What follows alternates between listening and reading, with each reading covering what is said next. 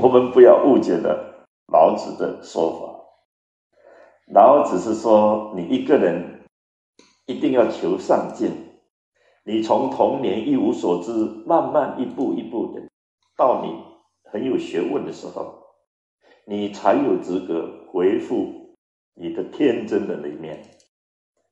你看，一个人一直到老都很天真，那这个人就叫老天真，活一大把年纪还那么幼稚，这个人家是看不起的。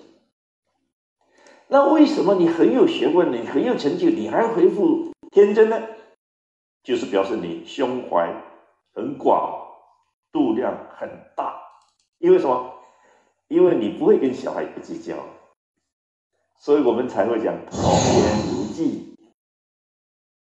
还有一句话更妙：大人不计小人过。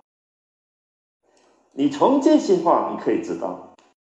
一个人小孩子天真，那是很可爱的，但是一直长不大，你就当心了，就要想办法让他长大。所谓长大，就是让他有学识、有见识、有胆识，有很多东西。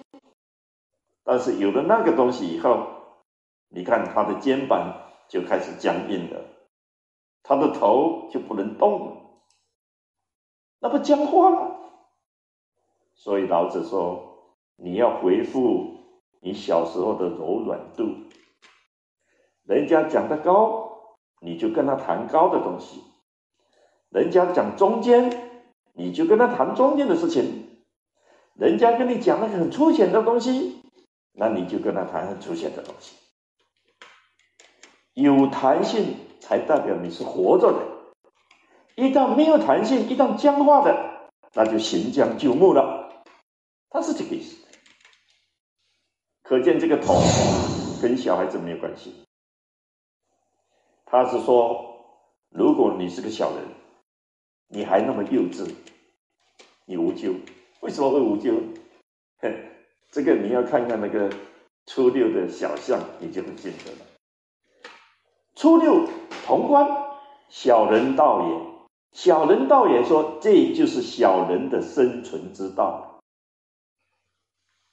他就靠这个过日子了。他很重外表，很重形式，他只会凑热闹，他对里面事情是一点不关心。那你就当他这样每一个人都有自己的生存之道，有的人谋生都来不及了，你叫他参观什么东西？有人生活都很紧张的，你还要叫他来参加什么庆典？他心里好笑。小人无咎，但是君子你就会后悔，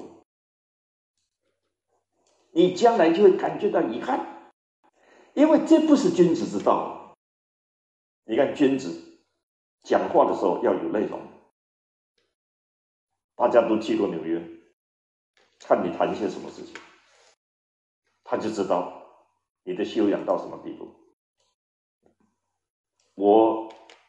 到很多很多地方，很多很多人开车，始终跟我讲一句话：“嗨，塞车，烦死了！”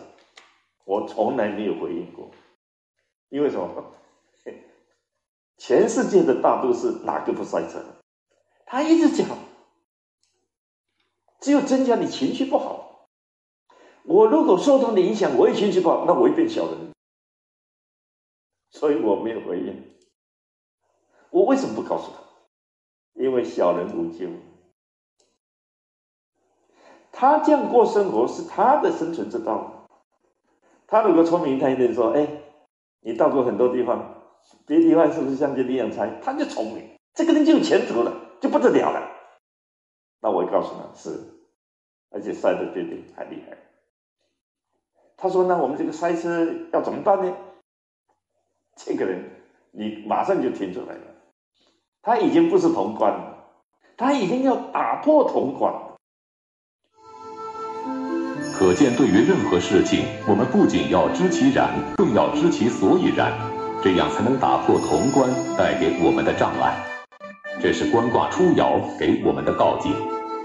那么，当我们脱离潼关的障碍，重新观察世事时，还会遇到怎样的问题？为什么女孩子的观察方式，男孩子却不能运用？观卦的六二爻又将带给我们哪些启示呢？